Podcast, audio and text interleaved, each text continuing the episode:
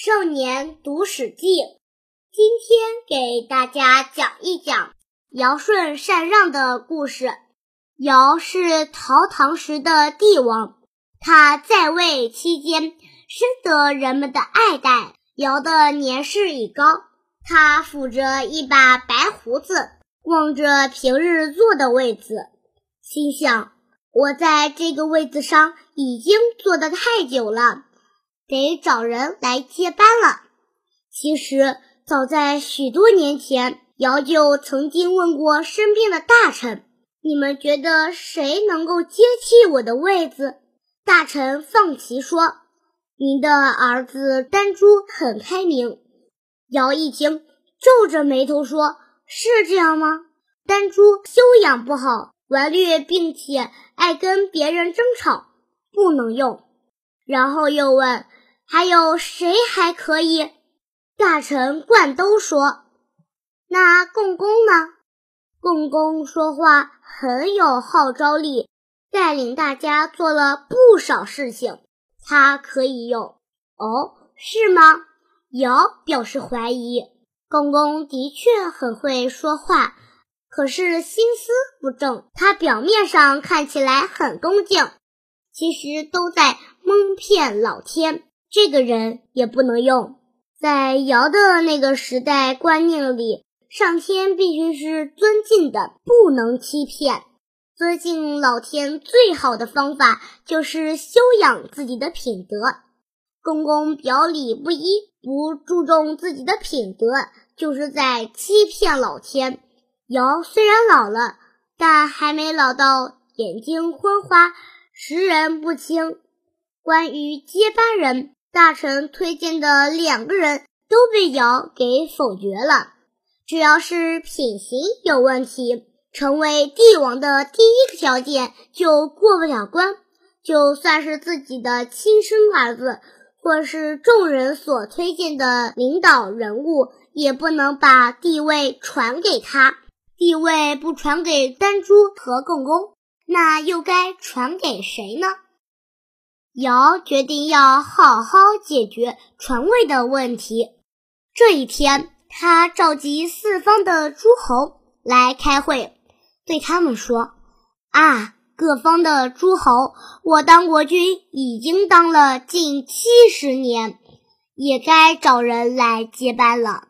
你们当中有谁可以顺应天命，接下帝位？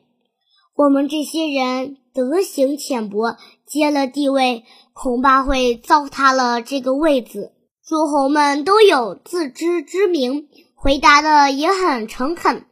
既然这样，那就退让一步，好吧？尧说：“那你们就推举一下，在贵族当中有没有可以接任的人呢？要不然关系远一点的，甚至在民间的人才也行。”听到这话。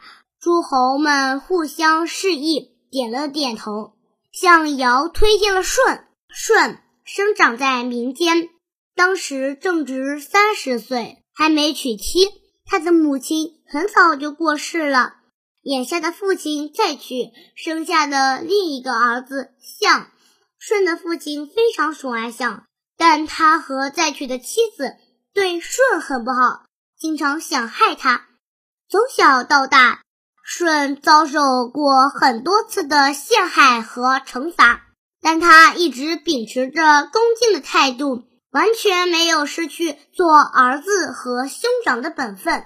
因此，在二十岁的时候，舜就以孝出了名。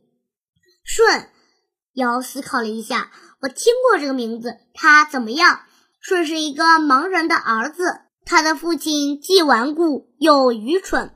后母还很不诚实，弟弟也不讲理。然而舜却能用心的与他们和睦相处，引导他们好好做人，让他们不至于论到作奸犯科的地步。一个诸侯如实的向尧进行了描述，这个诸侯的描述引起了尧的兴趣。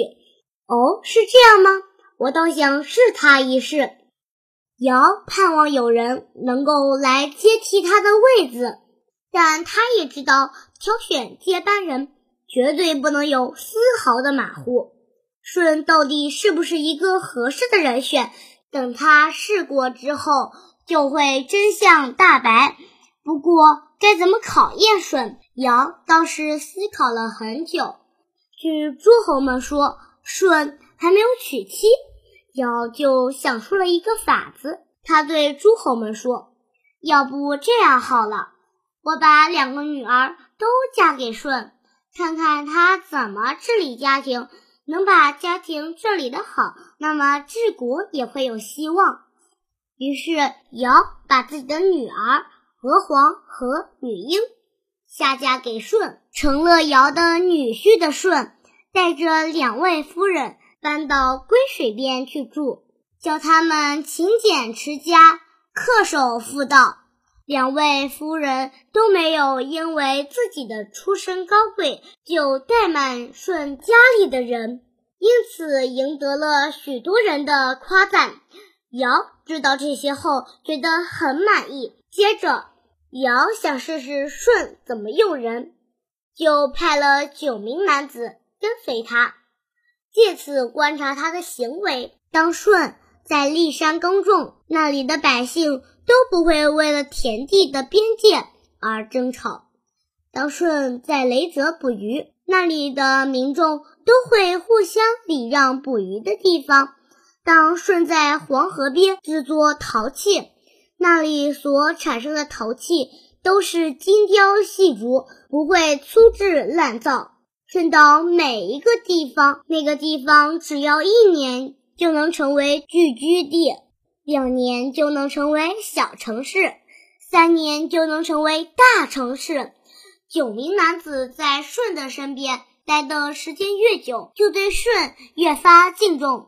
看到这种情形，尧高兴极了。于是赏给舜一把琴和一些用细葛布做成的衣服，并且为他盖了粮仓，还给了他一批牛羊。这个舜的确不一样。尧心里想，不知道他能不能办事。于是尧又派任务给舜，他让舜到民间去宣扬人伦的重要性，让人们接受伦理的教化。舜很认真的教，确实让一般百姓产生了品格上的变化。看到舜的一系列表现后，尧下定决心要让舜参与政府部门的运作。他把舜找来，对他说：“你到公家来做事吧。”舜恭敬的回答：“我一定会尽我最大的努力。”舜没有信口开河。不管是在内政部门还是在外交部门，他都能把事情处理得井然有序。他和四方诸侯相处得十分融洽，也聪明地解决了四个凶恶氏族的问题，把他们迁徙到远边的地方，让他们抵抗更加凶恶的外敌。所谓以物降一物，再凶恶的人也会有他们的对手。合适的人选，从诸侯推荐舜的时候算起，时间一晃便过去了二十年。尧原先只想用几年时间来考验舜，没想到一试竟花了那么多年。其实这些年来，舜早就改变了最初的心态，与其说在考验舜，不如说是在培养他。要是能为国家找到一个真正有品德、有才干的领导人，那么花二十年的时间训练也不为过。要当一个好国君，必须了解自己的国土。有一天，尧对舜说：“你到各处的山林、河川和湖泊去看看吧。”看看哪里有自然灾害需要防治，又有哪些自然资源可以利用。舜接受命令后，立刻动身。他来到一座高山时，遇到了一场罕见的特大暴风雨，狂风怒吼，雷声隆隆，闪电像刀割似的划开天幕，大雨像盆里的水，哗啦啦的直泻下来，大雨模糊了山。也模糊了路，给舜的行动带来了很大的障碍。可舜并没有在暴风雨中退缩，他勇往直前，最终完成了自己的使命。当舜平安回来之后，尧很欣慰，认为舜果然智慧超凡，很有处理危机的能力，是到了该把地位传给他的时候了。于是尧召见舜，对他说。你很会办事，说的话都做得到。从你管理四方诸侯的事务起已经过了三年，现在也该接受地位了。舜惶恐地说：“啊，我没有那么好的德行可以当国君。”尽管舜一再谦让，尧还是执意要把地位传给他。次年正月，舜祭告先祖回家养老。让舜作为代理天子，实际掌管国事，并且让他到全国各地去巡视考察。